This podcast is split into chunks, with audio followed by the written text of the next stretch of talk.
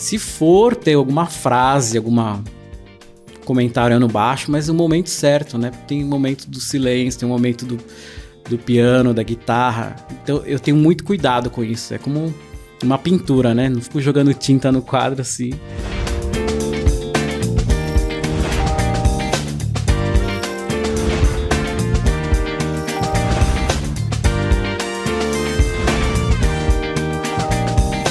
Olha, vamos falar de música hoje e para isso eu trouxe o primeiro contrabaixista aqui no canal. É, essas entrevistas aqui eu nunca convidei um contrabaixista. E para isso eu trouxe o Leandro Matsumoto, ele que é um músico assim muito versátil, toca todos os estilos inimagináveis e é um exímio contrabaixista. E aí, Japa, tudo bom? Oh, tudo bem, obrigado pelo convite. Pô, eu que agradeço, viu? cara. Obrigado. Fazia Muito anos obrigado. que a gente não se via, hein?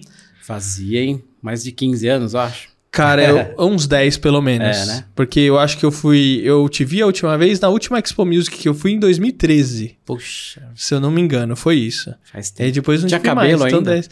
Não, não tinha mais. Também não faz tanto tempo assim, não. né? ô, ô, Leandro, sabe que eu queria hum. começar o nosso papo te perguntando o seguinte: por que, uhum. que a música sem baixo ela fica tão chata? Puxa, é o coração, né? Da, eu sou suspeito de falar isso, né? Mas eu acho que o contrabaixo é é o que faz dançar, dá, que pulsa, faz a música pulsar, né? É o coração. Cara, é tão difícil, às vezes a gente vai fazer, sei lá, vai tocar, assim, alguma coisa assim, ah, puta, não tem baixista. Como não tem baixista, cara? É. Agora aí tá fica... na moda, né? Isso aí. De ficar sem De... baixista? É. Meu, direto eu vejo aí a turma violão e voz e batera. Nossa, que estranho, sem baixo. cara. Não, violão e voz é. até dá, mas violão, voz e, e batera? É, agora tá uma onda assim de limar os baixistas. Nossa, mas o que, que, é isso? Pegaram raiva dos baixistas, não, cara? Acho que é, deve ser os custos mesmo, né? Pra ah, não. baratear. É muito chato, cara. é muito chato, cara. Agora, é. o, o Leandro, eu vi uma entrevista sua com o Celso Pixinga, né? Uhum. É, você foi lá no canal dele e tal. Mestre. E aí você comentou que você vem de uma família de músicos. Sim. Né? É, e aí, um, peguei um comentário assim por cima. Se eu vou fazer a trilha pro Mazarop? Fazer a trilha pro Mazarop. Como era isso, cara? o meu vô, meu bisavô foi um dos primeiros violeiros a gravar no Brasil, né? Zé Garcia. Aí meu vô, minha família é tudo de músico, né? Aí meu vô seguiu, foi músico do, da, do Exército. Olha só, é. cara. E depois, ele, quando ele veio para São Paulo, ele trabalhou na Rádio Tupi. Nossa, que legal. Ele era copista da rádio, né? Porque antigamente tinha orquestra, né? Era tudo ao vivo mesmo. Ele era o, o copista. Uh, e, e, ele sempre trabalhou fazendo composição, parceiro do Mário Zan. E, e fazia as trilhas, né? Do, do, dos filmes do Mazarop, Messias Garcia. Você pega os, a maioria dos filmes, você olha lá, tem. Messias Garcia era o quê? O, o, o meu vô. Ah, o teu vô. É. Ele que louco, compositor. Cara. Gravou muito, mais de 60 discos, assim, gravou muito. E compõe assim muita facilidade, né? Bom, então assim, é óbvio que a sua influência musical vem da sua família. Ah, Você acabou seguindo aí geração geração. Bisavô, avô, teu é. pai? O meu pai, ele foi professor de matemática e física, né? Nossa! É, nada a ver. Depois de um tempão, ele virou massagista. Surtou, falou, não, vou fazer o que eu gosto agora. Mas ele te, tinha dom, sim, para música. Teve uma fase que ele começou a estudar violão, gostava de é, mais clássico, chorinho, né? E tocava. Seu, seu pai foi então a ovelha negra da família? É. Porque, tipo é assim, é que, não, não. É que o, la, o, meu lado espanhol, né? Do lado do meu avô, tem muito músico, assim. Bastante gente que toca, né? Do, do lado japonês, do Matsumoto. Ah, entendi. É... Tem alguns também. Inclusive, assim um primo meu, que é do lado do Matsumoto, que me influenciou bastante para ser baixista, né? A gente tinha uma, um grupinho e aí ele colocou meu irmão para fazer, pegava uma banqueta da minha tia fazer de caixa uma timba, fazer o, o bumbo, né? E aí ele ficava no violão e falou, pô, tinha que rolar um baixo aqui, né? E, e ele pegou outro violão e começou a passar as linhas de baixo para eu, eu fazer com ele. Foi daí que surgiu o interesse pelo contrabaixo. Cara, que E, loucura, é. cara. Mas aí a família Matsumoto tem esse primo. Deixa eu ver se não vou falar besteira. Se não tem, e meu pai também se interessou por música e tal, mas do- agora do lado Garcia tem muito mais. né? Que o lado do Garcia é do Primos lado da sua mãe. Da minha mãe, é. Ah, minha entendi. mãe, né? Sua mãe também é musicista? A minha mãe canta, né? Ah, que legal, cara. Sempre. Ela, aí, meu padrasto também é músico, né? Olha. Tem escola de música até hoje. Ah, caramba, então É. é, seguiu mesmo, assim. Daí meus irmãos, a minha irmã, ela fez pedagogia, musicalização infantil, né? E ela trabalha é, junto com Palavra Cantada, um projeto assim. ah, que É, legal, junto do Paulo Tati. Eu não lembro o nome, assim, mas é. E ela dá, faz, dá cursos nas escolas, né? Que legal, cara. Palavra Isso é um projeto bem legal também. É. Um dos caras que veio aqui foi o Helios Skind, Aham. que ele trabalhou muito com o Paulo Tati, do Palavra Cantada, e Uhum. É, fez várias músicas, trilhas dos programas da TV Cultura, né? Ah. Gloob Gloob, Castelo Ratimbum, Aham. e várias dessas trilhas aí legais. E que influenciaram, obviamente, muita gente. Ô, cara, E- agora eu queria... se- desculpa, você ia Então, falar alguma coisa. E meu irmão, que é músico também, né? Sempre tocou batera, é, piano também, e trabalha na Globo até hoje, tem mais de 20 anos. Vai fazendo trilha também, não? É, Olha só que legal. É, todos os jornais, é telejornal, né? Hoje ele é produtor do Altas Horas também, Sei. faz, é, faz a mixagem do programa, tudo, né? Que legal. Eu gravo os baixos pra ele. Bom, tem que ter, né? É. Tem que chamar pra, pra fazer, né? Porque o que, que é isso, né? Irmão, né? Tá dentro de casa ali fica mais e tá fácil. né? seguindo o meu sobrinho, Olha o só. Rafa, tá tocando piano pra caramba, tem 12 anos. E fã do Ticoria. É, o bom é que vocês já vão passando umas referências boas, né? É, é, tem que passar, né?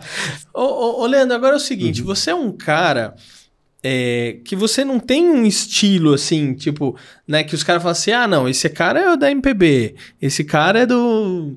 Do, do gospel, não, esse cara é do jazz. esse ca- cara, você é um cara que você toca de tudo, né? Você tocou com o Pedro Mariano, é, putz, aí você. A Easy Gordon, a. É, putz, aí você falou agora que você vai fazer um trabalho pro Fala Mansa. tal. Uhum. Cara, é muito. Uma variedade muito grande, assim. Como é que é isso? É, e- Existe uma adaptação? Você tem uma chavinha que você muda aqui dentro de você? Ah, é samba, pum. Né? Ah, é jazz. Ah, não, agora é fusion. É... Como é que é isso pro músico? Então, eu acho que é, a minha escola foi à noite mesmo, né? A necessidade de. Eu me casei muito cedo, então eu tinha que já que colocar, ir atrás do leitinho, né? então, comecei a fazer baile muito cedo. O baile foi a melhor escola. Então, você tinha que tocar de tudo. E eu peguei uma época boa de baile, né? Década de 90, era o grupo Paiol. Então a gente tocava Tower of Power, é, mas era de tudo, assim e um repertório bem legal, assim. Então, eu acho que é aí que foi a melhor escola, né? Se ter essa, essa referência de tudo, assim, né? E o fato do jazz, eu sempre gostei muito e de ouvir muito, tem que ouvir de tudo, né? Então você acaba ficando com uma. Como posso dizer? É, várias referências de todos os estilos, assim, né? Pra poder trabalhar e sobreviver, né? Mas tem É. alguma coisa que você gosta mais? Sim, tem. O que, que você Eu gosta sempre- mais? Eu sempre gostei mais do da música instrumental, do jazz, fusion. é, e música brasileira é minha paixão. Eu sempre gostei muito. Até a turma brinca, ah, japonês não tem swing, não sabe tocar samba, né? E eu sou apaixonado por samba, tocar Que louco, desde cara. pequenininho, assim, né? Elis Regina, o Luizão Maia, né? Assim, acho que é uma das grandes referências que eu tenho, assim. E sou fissurado mesmo. Então, eu acho que vem aí a escola, o baile mesmo, né? Eu acho que isso que faz você faz com que você adquiram uma linguagem mais ampla, assim, né? O Agora, baile- te- você comentou dessa questão, ah, japonês não sabe sambar, né, não sei o quê. Hoje, claro, no meio da música todo mundo te conhece. Então Uhum. você não precisa provar nada pra ninguém. Mas no começo, você tinha que ficar provando que você sabia tocar? Tinha, mas até hoje. S- Até hoje? É, eu acho que tem muita gente que, ah, será que toca samba? Será que toca essa onda? assim? é, até hoje. Que doideira, É. cara. E, e tudo vem do, do que a gente ouve desde criança, né? A influência que a gente tem e tal. Tanto é que um até amigão meu de pequenininho, Michel Fugiara, não sei se Não, não conheço. violonista, guitarrista, né? Ele virou uma das referências de onda de pagode, samba, né? E é descendente de japonês também, né? Mas a escola dele, ele estudou até com meu padrasto de- desde a adolescência toda, assim, né? Acho que ele tá agora com o Dilcinho, né? Sempre tocou com Belo, Dilcinho, essa turma, Uhum. né? E japonês, né? Cara, que doido, cara. Mas é isso é uma coisa que eu senti, sim, um- sinto até hoje um preconceito, assim, pela descendência, assim. Fala, não, mas isso aí acho que não vai. Esse estilo não rola, não. Putz, aí tem que ver, aí o pessoal tem que ver tocar, né? é, verdade. Que aí rola, aí perde, aí fala assim, ah, não, beleza, dá. É, acho que Dá isso- jogo. É. Tem um pouco de swing. Agora, você trouxe essa questão do baile, né? É, eu acho que a Vera, se eu não me engano, quando ela veio aqui, ela também começou assim, né? Tocando em bailinho, essas coisas assim. E o baile, ele te traz uma, uma bagagem muito grande, eu acho que até pelos diversos estilos e ritmos que você tem que tocar. Porque Sim. não é tipo assim, ah, não, a gente só toca rock. Não, não, não. Baile você não, não é. É tipo festa de casamento, né? Tipo, não, cara, banda de casamento você tem que tocar de tudo. Uhum. Você tem que tocar do, do forró, do samba, do rock, do MPB, do É. eletrônico, um pouquinho ali pra dar jogo, né? É, o baile é bem, é, de antigamente é bem diferente do que rola hoje, né? Hoje em dia ba- tem baile que é tipo show, o cara, eles tocam duas horinhas, uma hora e meia, né? Na época que eu fazia baile era quatro horas, né? De música, assim, é. Caraca. Então mudou bastante também. E passando por todos os estilos. E começava. A abertura já sempre era um tema legal, né? Aí depois ia as internacionais, é, of Power, ia, ia explorando, daí entrava nas brasileiras, e na época só Gil, Gal, Djavan, tudo, rolava isso em baile assim, normal, né? Então, Ivan Lins, tudo, rolava de tudo. E ia indo para as coisas mais populares, assim, né? Chegava nos anos 60 e tal. Cara, mas como é. que. Porque assim, pô, uma apresentação, um show de quatro horas, quanto, quanto que tem que ser? Quantas músicas vocês têm que ter preparadas, cara? Olha, era música pra caramba. era um repertório gigante mesmo. Porque tem que ter umas 40 músicas, alguma coisa assim. mais, era até mais. Ah, cara, como é Era que mais. funcionava o ensaio disso? Tinha um ensaio por semana, né? Mas aí, como tinha muito baile na época. O baile era um ensaio. É, ficava tudo ba- debaixo do dedo, assim. Você tinha um repertório já, né? Então o ensaio era mais pra pegar as músicas novas, assim, né? As coisas que iam entrando, assim, as novidades, eu mudava uma coisa ou outra, uma vez por semana. Mas tinha muito baile, né? Eu cheguei a fazer 30 bailes no mês. Tinha muita formatura, né? Hoje em dia acho que não tem tanto, né? E tinha essas bandas de baile, né? Era o Paiol que trabalhava, o Dimensão 5. É... Puxa, eu vou até ser injusto de falar alguns Não nomes. falar o nome é, de alguém, né? Mas tinha muita banda, né? Cara, mas assim, no. Porque assim, quando você faz esse tipo de trabalho, você tá fazendo um tipo de um cover. Então, né, teoricamente até facilita já ter a música pronta, porque você vai lá, ouve a música, beleza, é isso aqui, passa com, com a banda, legal. É, só que você também já participou de processos criativos pra criar a música, ou pra fazer a música. Assim, cara, eu tô criando aqui, não sei. Como que é esse processo pra você criar ou chegar numa música e falar assim: Ô, ô Leandro, eu tenho essa música aqui, ó. Põe o baixo. Como é que você cria em cima disso? Você diz música inédita, né? Não... Isso. Ah, tá. Ah, então. Aí, depende, tem, tem, o, tem projeto, vamos citar algum exemplo aqui.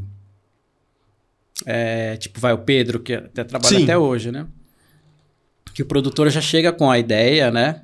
Ó, a música é assim, tal estilo. Aí vamos usar tal, tal timbre e tal. E chega já com uma linha de baixo, já meio que pronto, assim.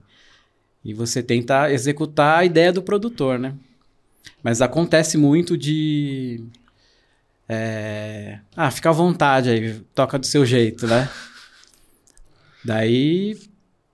Depende, aí você vai sentindo, né? Os grooves da bateria, você cola na harmonia, tudo. E aí entra esse, lance legal que a gente tem da, da- dessa referência da- do baile, né? De tudo que eu ouvi a vida inteira, né? Ah, Mas você falou, tipo, pega o groove da batera, mas não é o contrário, não é a batera que entra no do baixo? Puxa. Porque, por exemplo, tá- quando eu vou, se eu, se eu vou tocar, né? O pessoal entender, eu, eu toco bateria um pouquinho, assim, bem, bem pouquinho. É, e aí, se eu vou tocar num, que num, lugar não tem baixo, às vezes eu fico meio assim, putz, né? E agora? Tudo bem, dá pra fazer, mas sabe quando falta, né? Aham. E aí tá faltando um complemento e tal. E quando tem o baixo, aí eu vejo, ah, qual que é o groove? E aí o baixo tá fazendo, ah, tá bom. E aí eu vou lá e, e faço em cima do, do groove do baixo, eu entendeu? que eu, eu que vou atrás do batera. Sério, cara? É, e nem sempre é colado com bumbo. Tem groove que é fora, Sim, né? A batera, né? Mas dentro daquela onda do groove de batera, eu tiro as ideias do baixo, do- do- das linhas de contrabaixo, né? Muito bom, muito bom. Leandro, quero continuar nosso papo, mas antes vou chamar aqui o T Gregual com as perguntas do T. E aí, T? Oi, meu nome é T. Gregual e essas são as minhas perguntas. Qual o seu nome? Maurício Pereira. O que você faz? Olha, principalmente eu sou músico. O que no Brasil, sendo músico independente, quer dizer que eu faço umas 16 coisas diferentes. Faço locução para propaganda, dou aula, escrevo texto, já fiz matéria jornalística, já fiz trilha, direção musical para teatro. É como se eu dissesse assim, meu feeling é, sou músico, mas músico brasileiro é umas 17 coisas junto. Quem é você? Eu tenho ido na psicanálise um pouco para ver quem sou eu. Sempre estou tentando é, ser alguém que não me tolhe muito, me deixar ser um pouco. Então, eu sou um cara em processo. Estou fuçando aí. Tá cedo para mim. Quando a gente canta, alguém presta atenção na letra? No século XXI, as pessoas estão com muita informação na cabeça. Eu tento sentir como é que está o clima. Porque eu quero trazer as pessoas para perto da letra e levar a letra para perto. Eu batalho para a letra chegar. Mas eu, eu tenho que admitir que às vezes você está num show grande, você está vindo de uma pilha da cidade, nem sempre dá para prestar atenção na letra. Eu mesmo muitas vezes já fui num showzão grandão e os pensamentos me levaram assim. Acho que o artista precisa também ter esse trabalho, né? Porque a gente tem que competir com muitas coisas que estão dentro da cabeça da pessoa, com esse zoom zoom desse mundo aqui. Qual é a coisa mais importante de todas, na sua opinião? Eu acho que sossego é importante. É sossego até para confrontar maus momentos, para confrontar opiniões diferentes. Sossego até para a gente se dar bem e não ficar eufórico. Às vezes sossego para ficar quieto, parado, quando não- a inspiração não vem. Sabe? Quando você não quer fazer nada. Então sossego eu acho que é muitas coisas. É um tipo de paz assim, de ocidental, né? Então sossego eu acho que para mim é uma coisa muito importante. Deixa eu dar um abraço, Maurício Pereira. Pô, bacana. Obrigado, viu, cara? Isso aí. Devia ter tido essa conversa com você antes de ter tido a banda, cara. Muito bom, T, obrigado. Ô, ô, Leandro, agora, quais são as técnicas e habilidades que você acredita que todo músico ou todo contrabaixista precisa ter para fazer uma boa performance, uma boa gravação, enfim? Porque quando a gente fala de estudar, você tem N maneiras de estudar. Você está ouvindo um disco, você está estudando. Né? Você está lendo alguma coisa relacionada à música, você também está estudando. Né? Mas existem, às vezes, algumas habilidades, algumas coisas que o músico precisa ter no dia a dia. O que, que você acha que é assim, primordial? Ah, bom, uma técnica você tem que explorar, tipo, psicato, slap. É bom você ter isso na manga para se precisar, né, numa situação você ter a técnica para executar. É, eu acho que uma das coisas que sempre tem que estar praticando com clique, né, a questão do tocar cravado com clique e tal. E uma coisa que você tem que estar praticando sempre. É uma coisa que tem que se preocupar sempre também é a questão do timbre, né? A pegada, o timbre, é, a dinâmica, né? O volume, todos esses detalhezinhos assim. Eu acho que na hora da, da gravação faz toda a diferença, né? Ô, Leandro, agora dentro da sua carreira, como você é um músico muito experiente, é, qual que foi o maior desafio que você teve que enfrentar? Até hoje, assim. Que você falou, putz, isso aqui foi um baita desafio. Eu acho que foi gravar com César Camargo Mariano. Esse foi. Porque ele é, para mim, é, um, é o cara, né? Então, graças a Deus, tive esse privilégio de, de gravar com ele, arranjo dele. Então, foi caramba. Como foi sempre minha referência, ouvindo tudo da Elis, dele, o Luizão como baixista, né? Foi um grande desafio. Falar, caramba, gravar um disco é, com produção dele foi. E foi maravilhoso, né? Como é que foi, assim? Tem alguma história do, durante a gravação que você te marcou? Porque, assim, imagino que você trabalhar com alguém que é uma referência, você tem um. Tipo assim, putz, é, não dá uma travada, ou, né, o que, que ele fez pra deixar o negócio mais legal, assim. Porque eu, por exemplo, eu ia travar.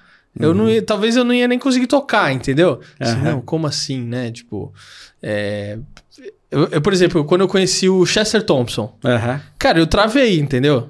aham. Porque pra mim ele é uma referência. Putz, toca com Phil Collins, Gênesis, tem não sei o que, Ronquenol. Pô, Eu conheci o cara, deu uma travada, assim, entendeu?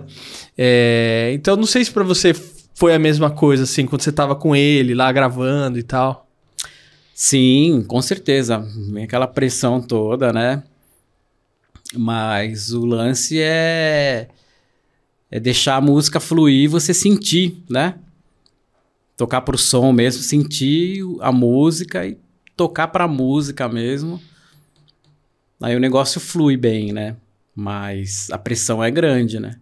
Teve até uma música que nem. Não lembro de, tar, de estar no arranjo, que era uma, tipo uma intro de fretless, assim. Ele falou, ah, faz aí uma intro aí, assim. Meio deixou free, né? Aí fiquei, caramba, que responsa, né? É um peso grande, né? eu fiz, tava bolando, "Eh, toca aí e tal. Então ele tem essa experiência também de deixar o músico tranquilo e, e tentar puxar o melhor, extrair o melhor do músico, né? Aí eu falei, bom, ah, então é pra fazer o que eu quero. Tem, tava muito preocupado ali, né? Falei, ah, então vou desencanar, vou fazer o som pra música aqui que eu vou bolar aqui. Aí foi, fluiu. Uf, É isso, é isso. Ah, graças a Deus. Porque você também tá preocupado em agradar, né, cara? é. Aí sim. fica a pressão, fica duplamente pressionado, vamos dizer assim. Mas, assim, já teve várias situações, mas que eu me recordo, assim. Essa acho que foi uma das mais desafio, assim. Caramba. Foi, Teve- foi mágico. Teve alguém que você tocou é, que você, ou sei lá, que você ouviu, ou que você não necessariamente tocou, né? Mas que você acompanhou, que você conseguiu tirar uma, uma lição ali dessa experiência muito valiosa pra você ou pro seu dia a dia, alguma coisa que alguém falou pra você e te marcou muito com relação à música, ou sei lá, a própria vida mesmo. Sim, tem vários. Um deles, o Chico Pinheiro, guitarrista, que Sim. quando entrei no Pedro, ele que era o guitarrista da banda, né? Antes do Conrado. É, A humildade do cara.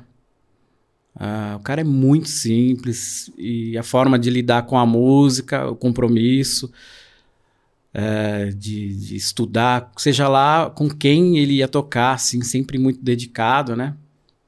Então talvez ele nem perceba o quanto ele me ajudou nisso, né? A forma que ele trabalhava os shows, tal, que ele ia, os shows que ele ia fazer, tal. Então ele foi um cara que me ensinou muito em relação a várias coisas assim.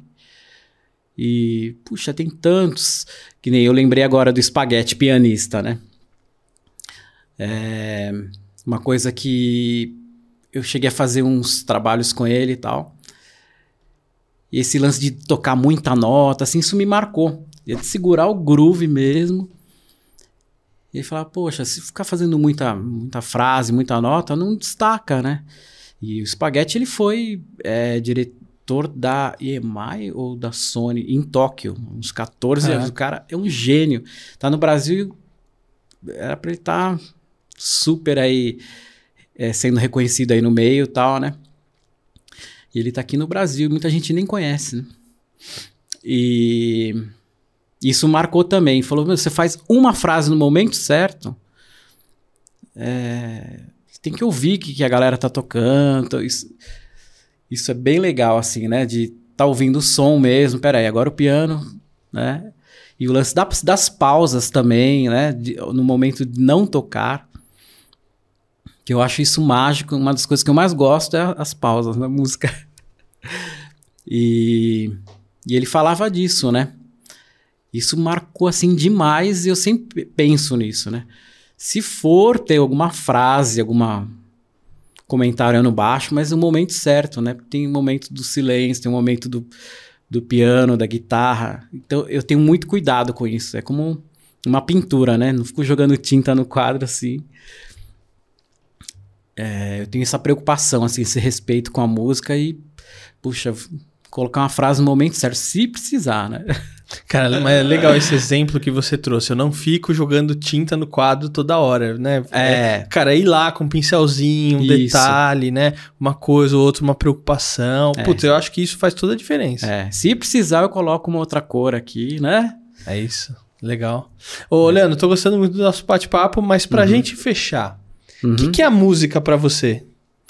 Puxa, a música é a minha vida, é tudo assim, né? Eu vejo que é um instrumento de Deus, assim, na minha vida, que eu posso trazer alegria, coisas boas para as pessoas, né? O meu ganha-pão, forma de eu correr atrás do dinheirinho para sustentar, para criar os meus filhos, né?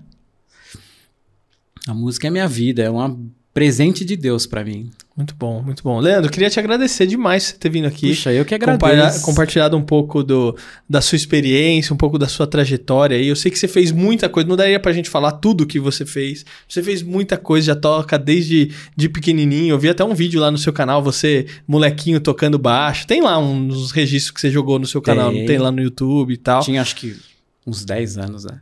É, então, os Cabeludão. negócios assim. É, tinha cabelo. Tá. Aí sim, essa época que você Essa tinha época cabelo. tinha cabelo.